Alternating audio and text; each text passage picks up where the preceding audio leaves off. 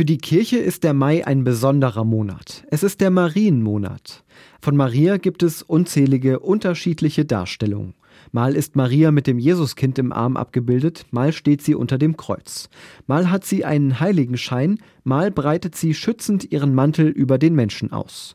Die meisten Darstellungen sind recht nachvollziehbar.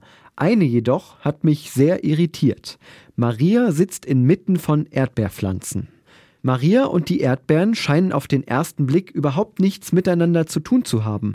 Und doch gibt es ihn und er ist durchaus logisch.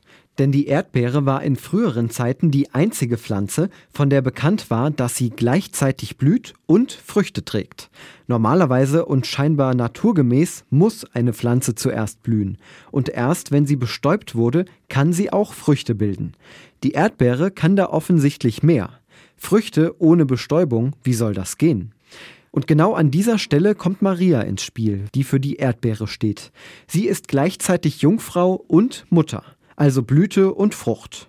Hier kommen zwei scheinbare Gegensätze zusammen, die eigentlich gar nicht miteinander gleichzeitig existieren dürften. Und doch gibt es sie. Mit dem Bild von Maria inmitten der Erdbeerpflanzen soll genau das ausgedrückt werden. Es kann Dinge geben, die nach unserer Logik eigentlich gar nicht existieren können. Maria kann ein Kind haben und gleichzeitig Jungfrau sein.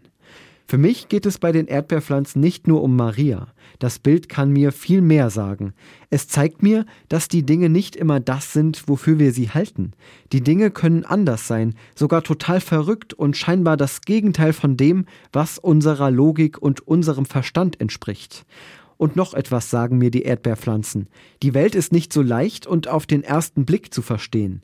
Wenn wir glauben, wir wüssten schon alles, verbauen wir uns den zweiten Blick. Dann sehen wir zwar die Erdbeerpflanze, aber uns fällt nicht auf, dass die Blüten zusammen mit den Früchten an ihr hängen.